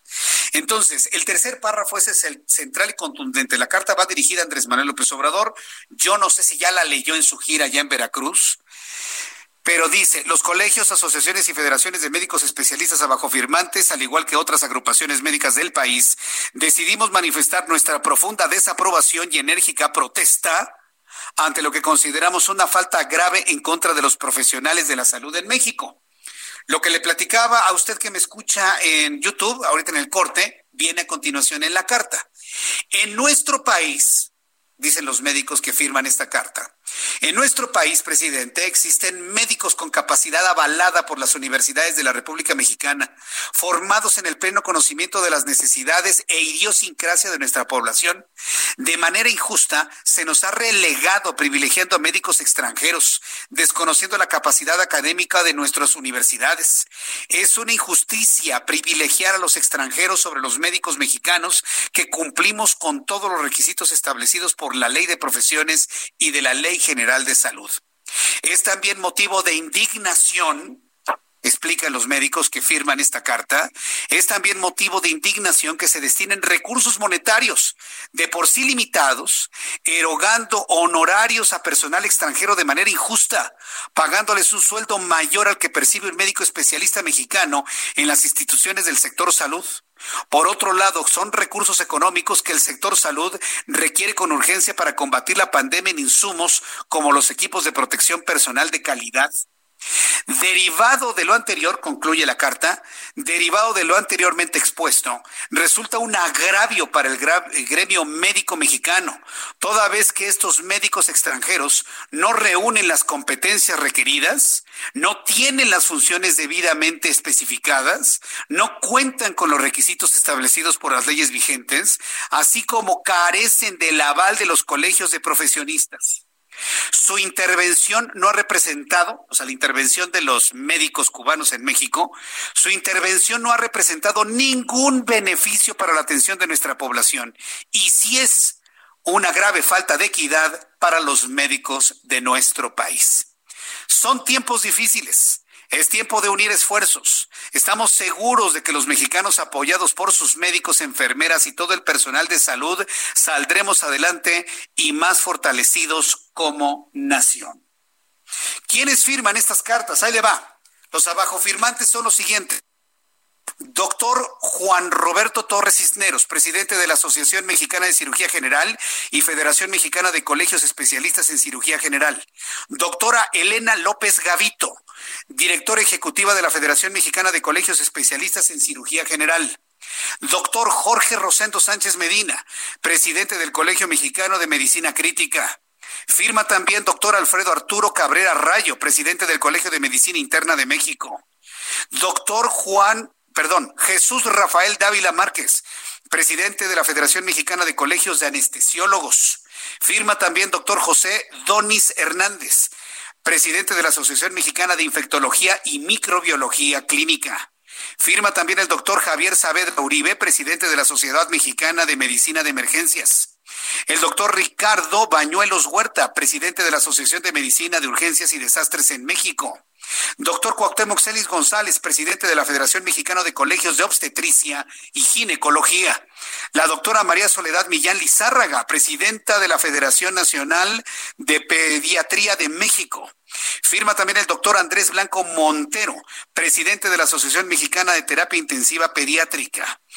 Y firma también la doctora María Enriqueta Barrido Murguía, presidenta de la Asociación Mexicana para el Estudio de las Infecciones Nosocomiales. Son 12 médicos especialistas que le están diciendo a Andrés Manuel López Obrador en esta carta que los médicos cubanos no funcionan, no sirven, les pagan un dineral y no sirven para nada. Lo dicen ellos, no lo digo yo, ya leí esta carta. Entonces, se le está pidiendo al presidente de la República que reconsidere esto. ¿Y qué es lo que se pide concretamente? Que esos 6.2 millones de dólares se les dé a los médicos mexicanos. Así, punto. Que esos 6.2 millones de dólares se le da a los mexicanos y a los cubanos, darle las gracias y que regresen a su país. Así o más claro. Con todos los respetos y los agradecimientos, señores médicos cubanos, 580 y cuántos dijo? Son 585 médicos que regresen a su país porque no le están ayudando a los hospitales mexicanos. Será muy lamentable que en la conferencia matutina de mañana no haya una respuesta por parte del presidente a esto.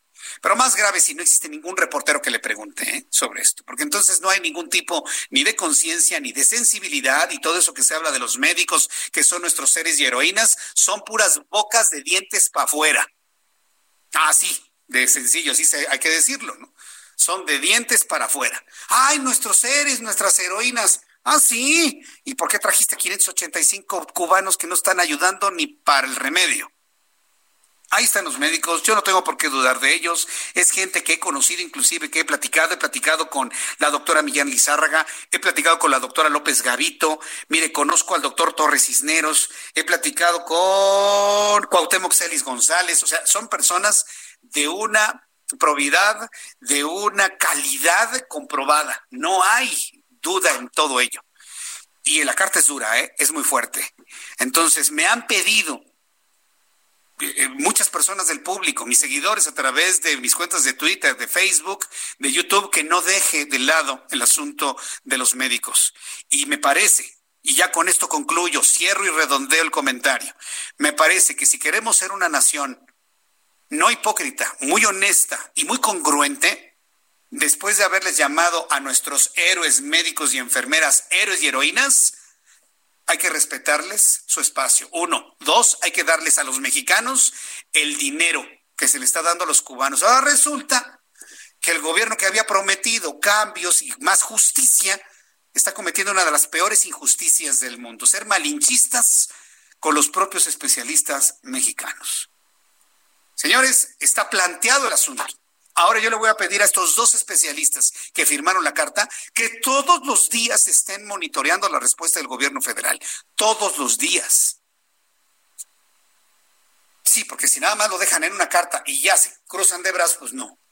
¿Le vamos a entrar? ¿Le van a entrar ustedes a esa lucha? Bueno, órale, hay que entrarle para lograr la justicia y que le paguen el dinero a los, a los médicos mexicanos, que con eso se compren más implementos y el que quiera ayudar, que ayude pero de manera altruista. En este momento es de ayudar de manera altruista a las personas. Dura carta, ¿eh? Vamos a ver finalmente, a ver si no sale López Obrador, que son médicos fifís, a ver si no sale con esa. Yo espero que no. Yo espero que no salga con una cosa de esas.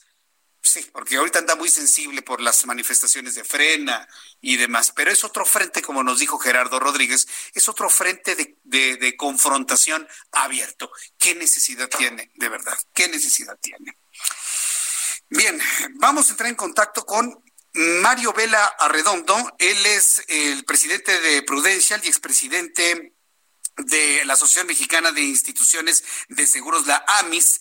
Fíjese que ahora con esto de la emergencia y la pandemia, hemos entrado más en conciencia de la importancia de un seguro, seguro de gastos médicos mayores, seguro de gastos médicos menores, cómo afrontar las emergencias financieras. Debe usted recordar, debe usted saberlo, que una enfermedad es un gasto catastrófico para una familia es lo que más depaupera una familia.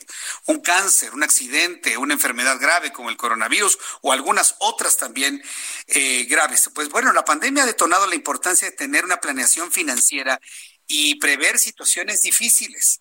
Yo he conocido casos de personas que venden todo, venden sus casas, venden sus terrenos, venden sus coches, venden sus colecciones para obtener dinero y poderle salvar la vida a un integrante de la familia. ¿Para qué llegar a esos extremos si con tiempo se puede hacer una planeación correcta? Mario Vela Redondo, me da gusto saludarlo. Bienvenido, muy buenas tardes.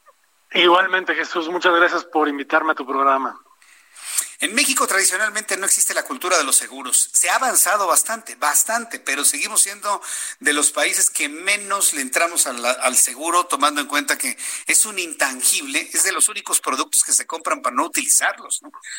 ¿Cómo, se está trabajando para poder generar esa conciencia y la importancia del seguro, seguro de gastos médicos, eh, para poder prevenir cosas como la que estamos viviendo actualmente con el COVID-19?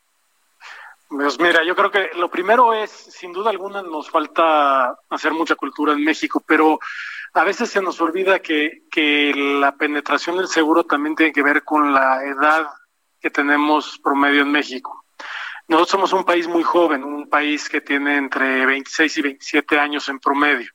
Entonces, la mayoría de nuestra población es muy joven. Cuando tienes menos de 20 años, pues no tienes nada que asegurar, no, no aseguras ni un negocio, ni una familia, ni un coche, ¿no? Eh, entonces nos va a tomar tiempo que el seguro tome una importancia más, más grande de la que ya tiene, aunque en los últimos 10 años básicamente se ha duplicado la penetración del seguro en México. Yo creo que hay mucho por hacer y las aseguradoras nos tenemos que dedicar a, llegar a más gente y proteger a más gente. Eh, entonces, eh, de eso se trata, sin duda alguna, la, la pandemia eh, está haciendo que algunas gentes piensen en asegurarse y yo los invito a todos a que se aseguren lo antes posible. Eh, la mayoría de los seguros hoy en día no tienen un periodo de espera para cubrir el COVID, entonces valdría la pena que hablen con una agente, que hablen con una aseguradora y este y cualquiera de nosotros con muchísimo gusto podríamos proteger a su familia y asegurarnos que si en llegara a tener un, eh, una infección como la del COVID, que pudiera salir adelante sin vender su casa, sin vender su coche, sin, sin empeñar a los niños, ¿no? Básicamente. Sí, entiendo el concepto, o sea, prácticamente se empeña todo para poder salvar la vida de alguien quien no tiene seguro. Pero en México también otra, otra conceptualización es que tener un seguro es algo caro. ¿Para qué gasto en una prima si no lo voy a usar en el año? Me cuido, nosotros no nos enfermamos. ¿Para, para, ¿Para qué gastar en algo que no voy a usar? En México tenemos mucho la idea de que yo compro algo para usarlo. Pero pues uno paga un seguro con la esperanza de que en ese año no lo utilice para nada. ¿Cómo cambiar esta forma de pensar de la sociedad mexicana? Yo, yo creo que lo primero es que, que nos acerquemos con la gente. Te voy a dar un ejemplo. El seguro de vida el seguro de vida cuesta más o menos cuatro al millar, ¿no? Entonces, ¿qué quiere decir? Pues si yo me aseguro por mil pesos, pagué cuatro. Este, si me aseguro por diez mil pesos, cuarenta. Si llego a fallecer, vamos a agarrar y vamos a decir que me aseguro eh, por un millón de pesos. Voy a pagar cuatro mil pesos por tener un seguro de vida que cubra a mi familia con un millón de pesos. Cuatro mil pesos, si lo vemos en este, en los meses, estamos hablando de 30 eh, 300 pesos al mes. Eh, es el equivalente a ir a Starbucks este, cinco o seis veces en un mes. Entonces no es un gasto exorbitante, eh, pero si llegaras a faltar, tienes una protección muy importante para la familia. Entonces, ese millón de pesos que podía ser, hice el ejemplo del millón de pesos para hacerlo más sencillo, pero pueden ser 10, pueden ser 500 mil, puede ser el, el monto que cada uno decida, y lo que pagan es muy poquito. O sea, si pagaran, si llegaran a pagar 20 años, de todas maneras al fallecer, más su familia va a recibir muchísimo más de lo que la persona pagó por su seguro de vida. En gastos médicos es lo mismo. Ahorita eh, el gasto más caro que, hemos visto en el sector asegurador de COVID fueron hasta ahorita, eh, te voy a dar el número incorrecto, pero ya pasó del millón de pesos. millones, ¿no? ¿Cuánto? Sí, sí. ¿Cuánto fue lo más caro? Yo me había quedado en 16 millones. 16 millones, wow. Entonces, por ejemplo, si esta persona no hubiese tenido un seguro, tenía que haber desembolsado de su propia cuenta, de sus propias chequeras, 16 millones de pesos. Eso es impagable para el 98% de los mexicanos en este país. O el 99. 99. O sea, es, un monto muy grande. Eh, y un seguro de gastos médicos para alguien que tenga 30 años de edad debe andar rondando, si la cobertura es en hospitales aquí en México, debe estar costando eh, 8 mil pesos. Con 8 mil pesos te cubren algo que podías llegar a, este, a pagar 16 millones. El siniestro más grande en la historia de México, eh, hasta ahorita, eh, iba como en 88 millones de pesos. Pues, ¿cómo pagas 88 pues, millones de pesos? Ahora por el COVID, por el COVID-19 estamos muy sensibilizados con el asunto de los gastos de los gastos médicos mayores, gastos médicos menores, seguros de vida, por ejemplo. Pero ahora con, con, las manifestaciones que se han realizado tanto en Jalisco como en la Ciudad de México, también se comentó mucho sobre el asunto de los seguros a los negocios, a las empresas y demás. Eh, para los que no conocen sobre esto, por ejemplo, el vandalismo, ¿Se cubre dentro de los seguros o depende de la compañía, depende del clausulado, depende del tamaño de la prima que se paga? No, depende, de, depende del clausulado. Uno, los seguros lo que tienen que es un, para mí es una chulada, es que uno se hace un traje a la medida, se sienta con un agente y dice, oye, yo tengo un negocio, y entonces la gente te dice, ¿qué quieres, qué quieres cubrir? Ah, pues yo quiero cubrir el robo, perfecto, pues vamos a cubrir el robo. Quiero que cubrir el incendio, quiero cubrir el incendio. Quiero cubrir el vandalismo, también está incluido. Entonces, Tú decides qué quieres cubrir y qué no quieres cubrir. Obviamente, mientras más cubres, la suma asegurada incrementa y la prima también incrementa. Pero nuevamente, los valores son muy chiquitos comparados con el valor de un este de un negocio. Si te doy el ejemplo de los coches, ¿no? La, la prima promedio de coches en México debe estar como en seis mil pesos al, año. El valor de, del coche voy a decir que es, voy a redondear a cinco mil para hacer la, la matemática más fácil. Y digamos que los coches en México eh, valen alrededor de 120 mil pesos, ¿no? Si divides 120 mil pesos entre los 5 mil pesos, te va a salir que te toma más de 20 años de prima para que puedas alcanzar el valor del coche. ¿Cuál es la probabilidad de que en México no choques en 20 años? ¿Y cuál es la probabilidad de que en México no te hagan un vandalismo a tu coche en 20 años? ¿Y cuál es la probabilidad de que no te roben algo o el coche en 20 años? Es muy baja. Entonces, el costo del seguro es muy pequeño comparado con lo que estás protegiendo. Pues la verdad suena interesante viéndolo desde esa manera. Yo creo que también depende mucho de los ejecutivos de las compañías aseguradoras. Luego a mí me ha tocado conocer algunos que están muy impacientes en vender porque sabemos también que venden, bueno, ganan en función de lo que venden. Pero yo creo que si un ejecutivo fuese mucho más eh, entendido de su cliente y le plantea precisamente eso de hacerle un traje a la medida para que cueste lo justo en función de lo que necesita, yo creo que se podría promover mucho más ser más la idea de los seguros en México, ¿no?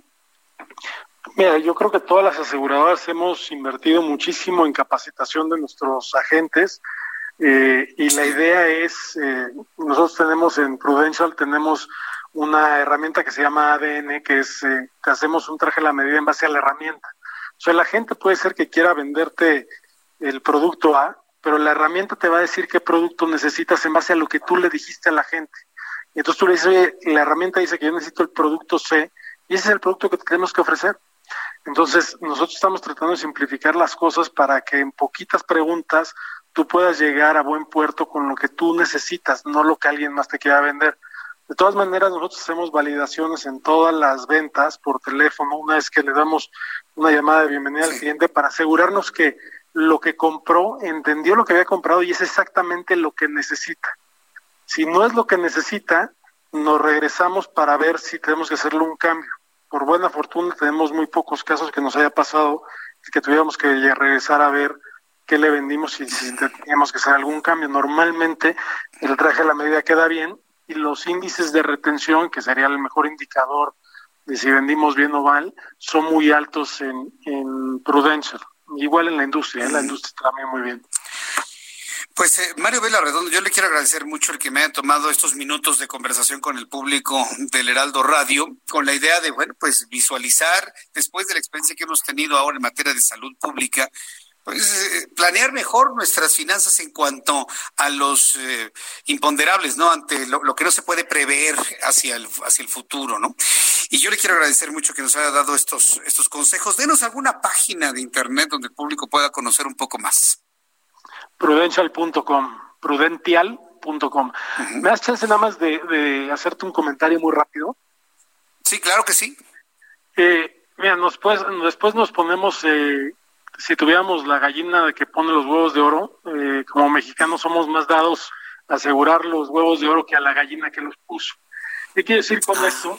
Que deberíamos estar protegiendo la vida de la persona que provee la casa y en los seguros de vida tienes componentes para que tus hijos puedan ir a la universidad, para que puedas ahorrar en un periodo corto, mediano o largo para un proyecto que traías, eh, que si quieres retirarte tenemos planes de retiro y entonces si las afores se nacionalizan o no se nacionalizan, no tienes que estar sufriendo con el Jesús en la boca, este, sin, sin este, eh, si se va a nacionalizar o no se va a nacionalizar, nosotros te vamos a cumplir y te vamos a entregar una renta vitalicia. Eh, todos nuestros productos, si son de protección, tienen un componente de ahorro. Entonces, si estás buscando ahorrar dinero, tenemos un producto que te da ahorro, pero al mismo tiempo te regala la cobertura. Si tú estás buscando la, protección de tu familia, ese mismo prote este producto también te, te, da un componente de ahorro donde puedes recuperar aquellas primas que pagaste. Yo invitaría a todo tu, a todo tu auditorio a que se acerquen con un agente, que se acerquen a nuestra página y con mucho gusto les platicamos cómo pueden proteger lo más valioso a la familia. Muy bien. Bueno, pues eh, Mario Vela Redondo, yo le agradezco mucho que me haya tomado la llamada telefónica, ya tenemos la página de internet y eh, estamos en una charla en una oportunidad futura. Muchísimas gracias por ese tiempo y por compartirnos este conocimiento. Muchas gracias. Muchas gracias. Hasta luego. Es eh, Mario Vela Redondo, presidente de Prudential. Él fue presidente de la Asociación Mexicana de Instituciones de Seguro, la AMIS. Por cierto, le mando un gran saludo a la AMIS, que por cierto hace tiempo tuvo oportunidad de, de estar en contacto con ellos.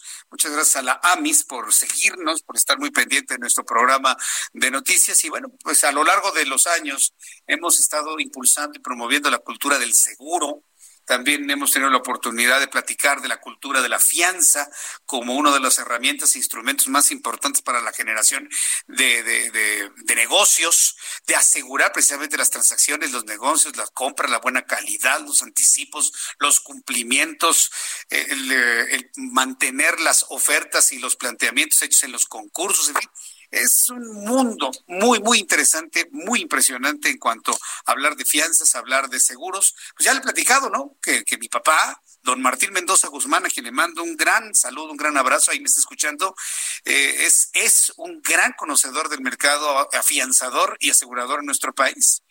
Y bueno, pues por eso ahí le, conocemos y le entramos a ese tema. Así que saludos, papá.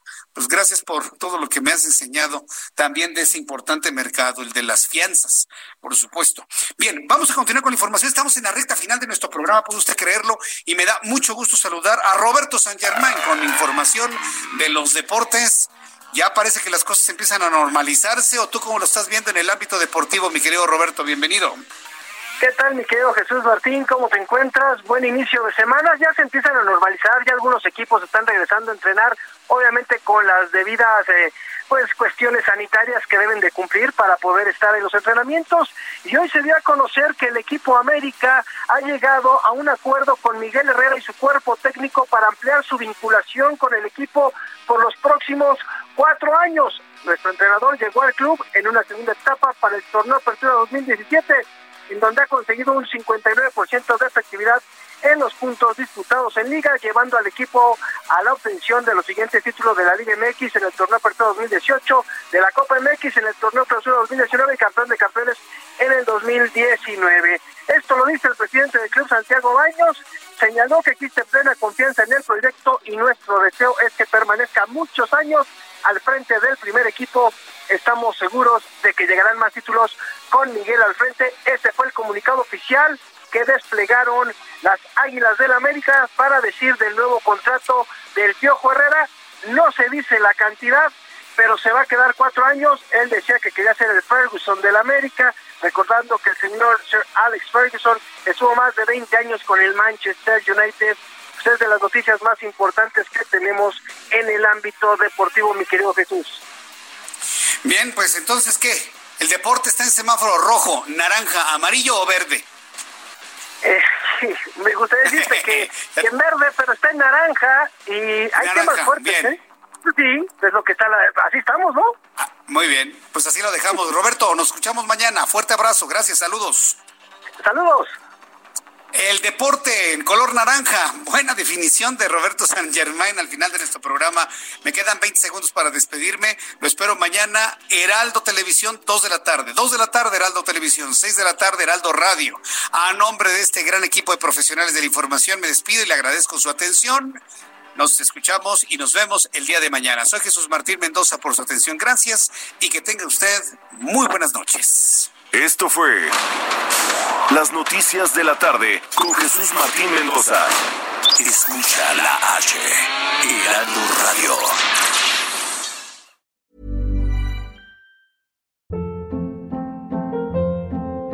Hold up. What was that? Boring. No flavor. That was as bad as those leftovers you ate all week. Kiki Palmer here, and it's time to say hello to something fresh and guilt-free. Hello Fresh. Jazz up dinner with pecan-crusted chicken or garlic butter shrimp scampi. Now that's music to my mouth. Hello Fresh. Let's get this dinner party started. Discover all the delicious possibilities at hellofresh.com.